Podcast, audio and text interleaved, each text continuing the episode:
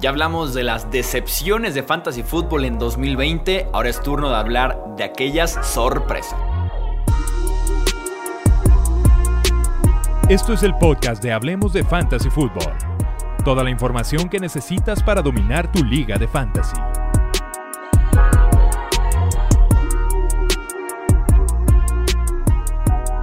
¿Qué tal amigos? ¿Cómo están? Bienvenidos a un episodio más del podcast Hablemos de Fantasy. Yo soy Jesús Sánchez y es un placer que me acompañen para comentar ahora las sorpresas que nos dejó la campaña 2020 de la NFL en el tema de Fantasy Football. Y me acompañan dos expertos para hacer justamente este pequeño ranking, este pequeño listado con aquellos jugadores que nos sorprendieron. Uno de ellos es el buen Wilmar Chávez. Bienvenido Wilmar.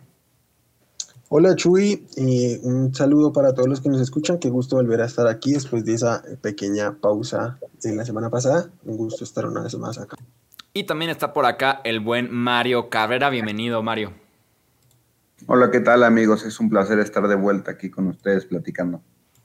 Vamos pues a arrancar con aquellos jugadores que nos sorprendieron. El primero de ellos, que está actualmente en la final de conferencia y es favoritísimo para ser el MVP de la NFL Wilmar, es Aaron Rodgers.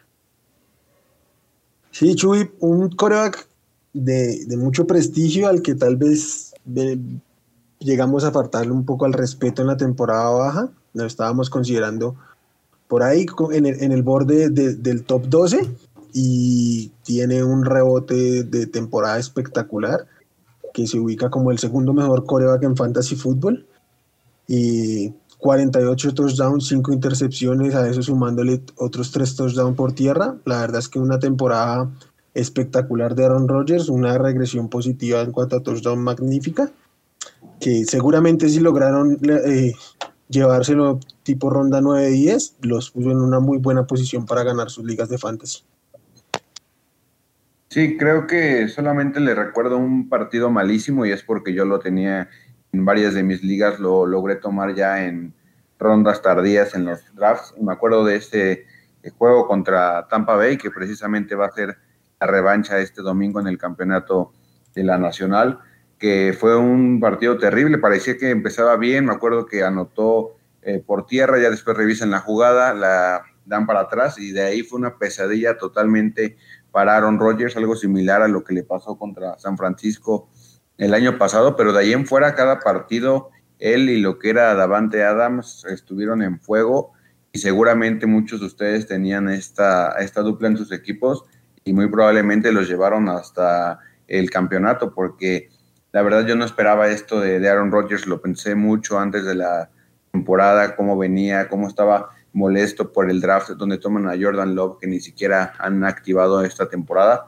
pero eso en lugar de mermar su rendimiento, lo eh, proyectó todavía más y nos demostró que tiene muchísimo todavía en el tanque, es un coreback súper inteligente y a pesar de no tener las mejores armas disponibles en la liga, puso unos números monstruosos con los 48 touchdowns que mencionaba Wilmar. Me parece que rompió su propia marca en, en Green Bay, que era 45, creo que del 2011 y la verdad es que sí fue una sorpresota, la verdad, y qué bueno, porque creo que a cualquier aficionado de la NFL le gusta ver a Aaron Rodgers en este nivel. Sí, superando muchos obstáculos en ese sentido Rodgers en la temporada 2020. El que es el favorito para ser el novato ofensivo del año, Mario, es el que aparece después en esta lista, Justin Herbert. Sí, es que este Justin Herbert creo que sí nos sorprendió a propios y extraños. No inicia la, la temporada todos sabemos lo que sucede con Tyler Taylor y ahí el problema con una inyección que le fue administrada. Entra este novato de la Universidad de Oregon, de primera selección de los Chargers esta temporada y nos sorprende. Realmente jugó muy bien, cada partido lanzaba y lanzaba y lanzaba. Estoy de acuerdo que era porque los Chargers siempre estaban contra las cuerdas y forzaban mucho a su novato a lanzar, pero se le vio bien, eh, se le vieron buenas lecturas y en el fantasy, pues wow, o sea, tuvo muy buenos lo conversamos mucho a lo largo de la temporada. Wilmer lo, repitió cuando nos acercaban los playoffs, eh, les recomendó que lo tomaran de waivers porque tenía un eh, calendario muy accesible, muy sencillo, y, pues respondió, la verdad, ya sea con Keenan Allen o con Mike Williams o con Hunter Henry o con sus corredores, con cualquiera, o por la, eh, por la vía terrestre también respondió Justin Herbert, Eh, me ilusionaba mucho para el siguiente año el rumor que decía que Brian Dabol llegaba a los Chargers. No es así. Llega eh, el coordinador defensivo de los Rams, bueno, el ex coordinador defensivo, pero no me preocupa tanto porque él en la prepa, bueno, era coach en la prepa de corebacks y ha estado como que cerca de la posición. Creo que le va a hacer bien y va a poder seguir luciéndose. Eh, lo decías tú, es el novato del año para mí porque rompió seis récords, estoy de acuerdo. Justin Jefferson rompió el récord de más yardas para un novato, pero Justin Herbert rompió seis récords por su propia cuenta para la posición de, mariscal de campo. Sí, una, una temporada asombrosa la de Herbert, que empieza con aquel pinchazo en el pulmón de, de Tyrod Taylor. Y Similar a, lo que, a lo que decías de Aaron Rodgers, solo un partido decepcionante de Herbert a, lo largo de la temporada, que fue en semana 13 contra, contra New England. Ya sabemos cómo es Bill Belichick contra los novatos. De resto, si bien tuvo semanas de, de 15 y 16 puntos, siempre fue una producción constante y semanas muy, muy explosivas, rodando casi los 40 puntos fantasy. Entonces, sí, una grata sorpresa, un jugador que seguramente fue reclamado en waivers y, o incluso en ligas de, dos corebacks tomado muy tarde. Entonces uno de estos jugadores que viniendo desde muy, muy, muy abajo en, rankings, te, debió poner en una posición de, de ganar ligas y de, de ser contendiente semana a semana. El siguiente nombre en nuestra lista es sin duda alguna sorpresa en fantasy, sorpresa en la vida real, sorpresa en Jacksonville. James Robinson, el corredor de los Jaguars, Wilmar. Sí, realmente algo, literalmente sorpresa es la manera de definirlo. Cuando empezamos con, con la preparación de los drafts, el corredor de, de los, de los Jaguars era, era Leonard Fournette, eh, es cortado y después de que es cortado, Raquel Anston se va para el, para el injury reserve de COVID. Y David Oxigbo también queda descartado. Y James Robinson, el, el undrafted, que venía ahí en cuarta posición, es el que, el que aparece y termina con una temporada realmente eh, asombrosa. Se adueñó por completo del, del backfield y corrió para más de mil yardas, siete touchdowns, además tuvo mucho involucramiento en el juego aéreo, 60 targets y casi 50 recepciones, otras tres anotaciones por esa vía. Lo terminan ubicando como un top 8. Si seguramente, si, si lo levantaste, tu, equipo tuvo un upside absoluto porque un jugador, el jugador que claramente mejor ubicado viene como un reclamo de waiver en, la temporada 2020. Y una grata sorpresa, creo que por, por, por el equipo en el que está y por el por la posición en la que se encuentra y por, por la poca relevancia que se le da, no, no entra en esa conversación de la que hablábamos antes del, del novato ofensivo del año con Justin Jefferson y, y, Justin Herbert, pero para mí, eh, en términos de fantasy, clara, claramente eh, se lleva esa, esa, distinción. Sí, y además de, de esto, que fue una gran sorpresa, siempre da gusto ver estas historias de película en la NFL, ¿no? Aquel corredor que todo el mundo le hizo el feo, que nadie lo seleccionó en el draft, de repente por circunstancias del destino se le presenta la oportunidad de ser el titular en la semana 1 contra Jacksonville y a partir de ahí ya no dejó el, puesto, se tomó un rol de caballo de batalla y respondía y respondía y tuve ya los partidos de Jacksonville y cuando iban perdiendo, eh, Minshew le lanzaba el balón, a, James Robinson y Robinson peleaba cada yarda con muchísimo empuje, con muchísima fuerza, aunque ya el partido estaba perdido, el novato sabía que tenía que demostrarle a todo el mundo y a todos los gerentes generales que se habían equivocado con él y que Jacksonville había acertado. Para mí, eh, este corredor es muy talentoso y creo que siguiente año también va a ser un muy buen año para él con la llegada de, Urban Meyer. No sé si vieron la entrevista que da eh, como head coach de Jacksonville le preguntaron que qué iba a caracterizar a su equipo y dijo que iban a, jugar muy, muy rápido. Esto me ilusiona mucho eh, en la ofensiva, creo que le va a meter mucha dinámica y James Robinson es ese corredor que te puede ayudar en ese tipo de, ofensivas. Me parece que sí debemos de darle ese reconocimiento. Solamente en un draft eh, cerca ya de la temporada fue cuando se estaba revelando como que estos rumores, ¿no? De que James Robinson va a ser el starter en semana 1 para, para Jacksonville y yo lo iba a tomar con mi último pick y me lo ganó eh, mi hermano porque luego hacemos como que el scouting juntos, me lo ganó y pues ahí se me perdió la oportunidad, pero en muchas ligas que lo tomaron en Dynasty o si tienes keepers, muchos lo tomaron así en la última ronda en waivers y va a ser alguien que para el siguiente año te va a ayudar muchísimo y a un costo más barato no se puede, la verdad. Claro. Sí, fue días antes, o sea, la situación en Jacksonville en corredor evolucionó bastante, una semana y media de que inicié la temporada fue cambiando bastante, al punto de que sí tiene que hacer tu, draft muy tarde como para poder ubicar bien a, a, James Robinson. Seguimos con los novatos, ya mencionábamos ligeramente a Justin Jefferson Mario, él sigue en nuestra lista de sorpresas. Sí, un, un talentazo, realmente en Minnesota lo, selecciona en primera ronda para suplir a Stephon Diggs, que se va a Buffalo para que sea la pareja de Adam Thielen. Y realmente al principio de la temporada no lo estaban utilizando eh, mucho, no era lo que se preguntaba, ¿no? ¿Cómo, ¿Cómo no lo estás involucrando más en el, en el juego si, si, invertiste tanto en él? Y es un buen prospecto. Es hasta la semana 3 cuando ya por fin le, tiene 7 recepciones para 175 yardas y un touchdown cuando nosotros dijimos, ¿saben qué? Hay que ir por él, lo, me acuerdo que lo discutimos, lo platicamos, todo el mundo lo recomendó y a partir de ahí no paró, siguió acumulando recepciones tras recepciones. Al final terminó con 88 recepciones para 1.400 yardas exactas y 7 touchdowns. Eh, ya lo mencionaba en, en, la sección de Justin Herbert, que este es el récord para un novato eh, en yardas eh, aéreas. Y, si no hubiera estado en la misma camada que, Justin Herbert, seguramente él se lo hubiera llevado, pero realmente no le tocó, no importa, creo que ya le demostró a toda la liga el talento que tiene. Minnesota, se llevó una verdadera joya, creo que va a seguir siendo muy buen eh, eh, receptor en ese equipo por los años por venir, es este, pues muy hábil, tal vez no es tan físico, pero recorre muy bien sus rutas, es muy rápido, y, ahora que me están preguntando de Devonta Smith, que va a entrar al draft, yo les digo, bueno, también hay que ver a Justin Jefferson, él tampoco tiene ese físico, pero realmente si sabes, eh, eh, si tienes la, mente en el juego, si, sabes cómo crear esa separación con simplemente la velocidad o con esa gran, eh, ese gran recorrido de rutas, no necesitas tanto el físico y fue lo que nos demostró Justin Jefferson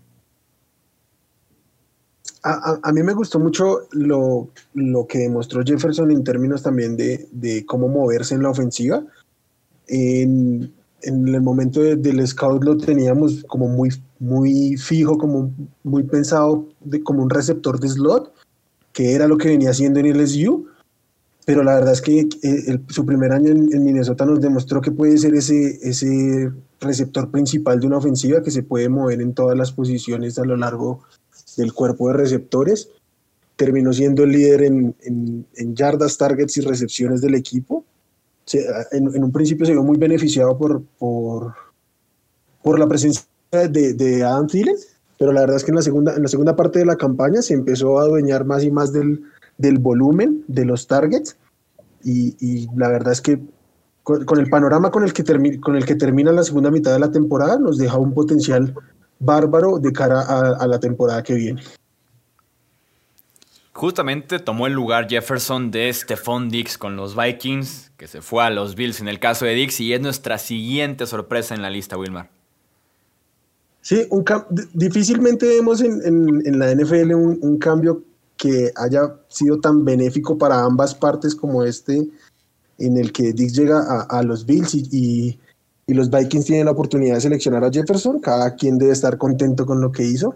Por el, por el lado de, de Stephon Diggs, era un jugador que a mí me gustaba mucho para el valor en el que se estaba yendo, pero la verdad lo que termina siendo esta temporada es pues realmente asombroso y por eso lo traemos como una sorpresa. Es el, el, el receptor número 3 en puntos fantasy de esta temporada, líder en yardas, líder en recepciones y líder en targets de la liga. Claramente eh, potenció el nivel de, pasador de Josh Allen. El, sistema ofensivo de los Bills lo benefició muchísimo también a él y su, manera de correr rutas le permitió generar separación para estar constantemente eh, en oportunidad de producir. Y termina siendo pues, pues lo que decimos, una sorpresa, una grata sorpresa, una explosión tremenda en su primera temporada en los Bills. y, que los tiene hoy por hoy en donde están para, para pelear el, el, campeonato de la conferencia americana. Sí, totalmente de, acuerdo, amigo. De hecho, ahorita antes del podcast era lo, que preguntábamos, ¿no? ¿Qué nos hace falta? Este Fondix. Y me acordé que eh, ese trade fue el 16 de, de, marzo. Yo me acuerdo porque estaba, lo vi este, aquí en, en su casa.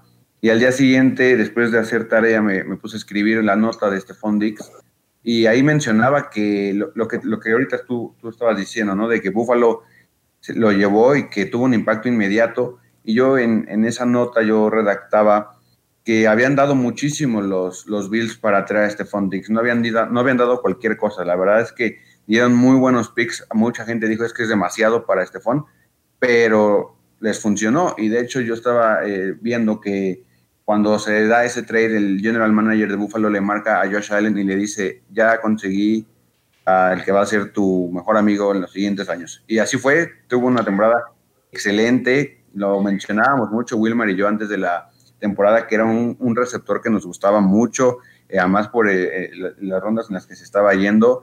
Muchos de ustedes lo pudieron tomar hasta como su receptor número dos, porque se estaba yendo en cuarta, quinta ronda y tú podías ir por dos corredores y luego por otro receptor y te caía todavía este Dix y pues qué gran sorpresa que le demostró a Minnesota que se equivocó en intercambiarlos porque por e, él, él, estaba molesto por eso, decía que no le daban tanto el, el que quería tener más volumen y al fin y al cabo aquí se lo dieron y nos demostró de lo que es capaz.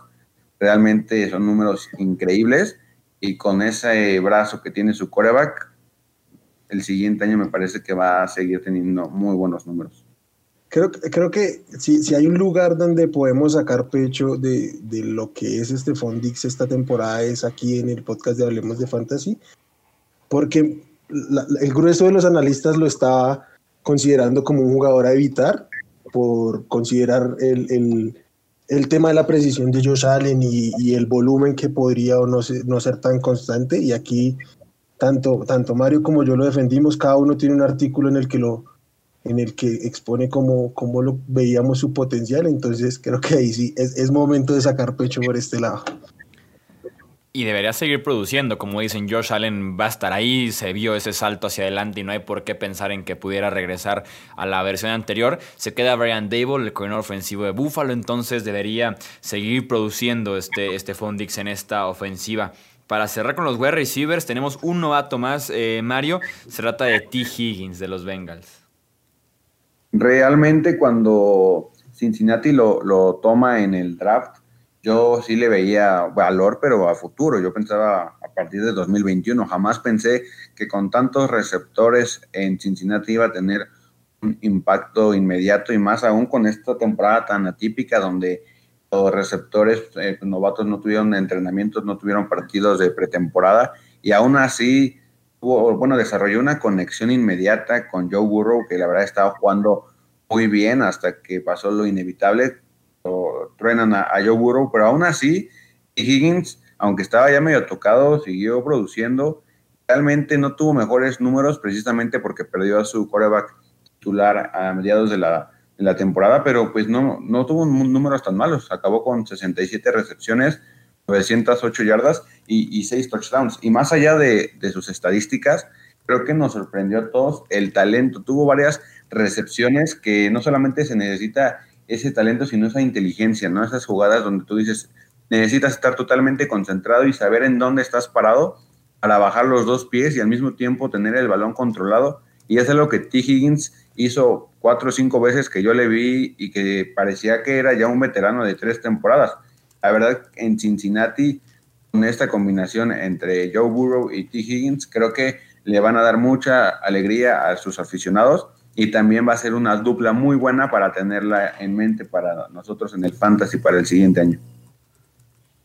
Eh, en, un momento de, la temporada baja pensábamos en, en, en, AJ Green y la verdad es que T. Higgins se tardó tres semanas en sacárselo de encima se volvió una de las armas preferidas de Joe Burrow, desarrolló una química importantísima casi desde el día uno y especialmente eh, en las diagonales. Curiosamente esa, esa decaída a la que habla Mario, cuando, cuando se lesiona a Burrow, también tiene que ver con que eh, no, no, no fue tan constante anotando, solo tuvo dos anotaciones después de la lesión de, de Joe Burrow. Entonces, con el regreso de Burrow y el talento que ha demostrado un año más en, esta ofensiva y una pretemporada completa, creo que podemos esperar grandes, grandes cosas del novato de Clemson para 2021.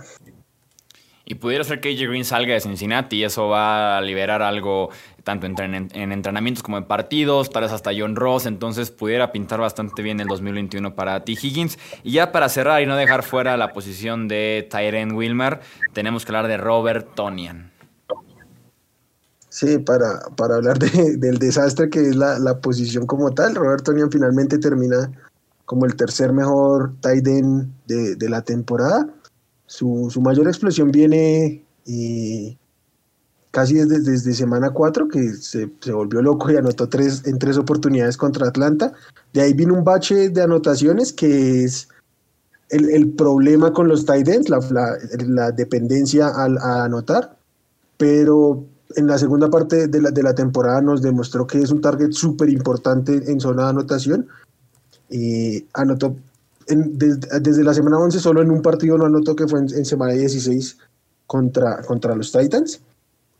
La, la constante en, en, los Packers durante estos últimos años es encontrar estos jugadores que anotan más de lo que, de lo que deberían, por así decirlo. Que su producción, su, su producción de touchdown es, es, muy superior en comparación de su producción de yardas.